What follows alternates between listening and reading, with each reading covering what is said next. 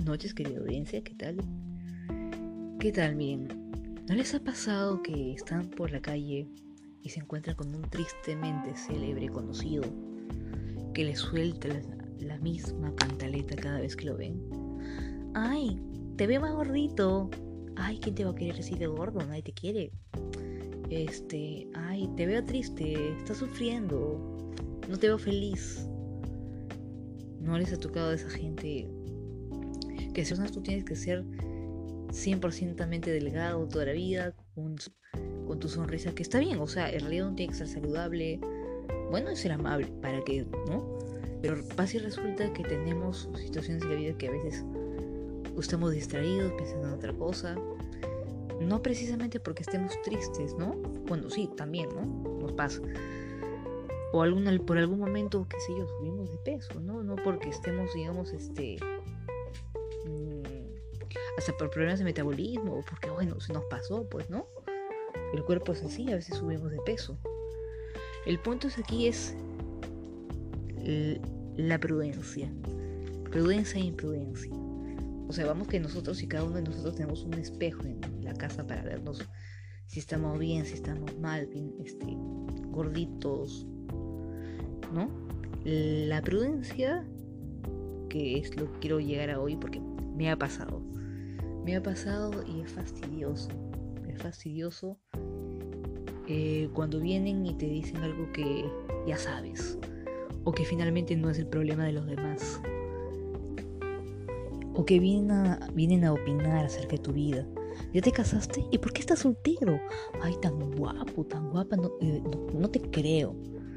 Vamos, que uno ya, ya tiene los sus parámetros hechos en la vida, ya sabe por qué camino llevar y ¿Para qué?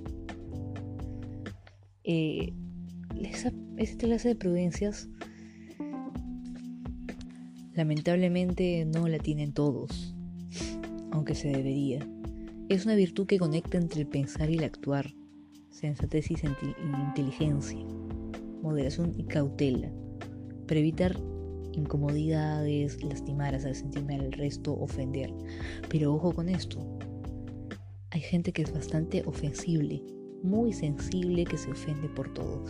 Estos son casos extremos y estoy hablando del término medio normal, común, de gente que no sabe, no tiene tacto, a eso quiero llegar. ¿no? Ahora, acá hay otro punto bastante importante. La verdad, la sinceridad y la prudencia. Las verdades.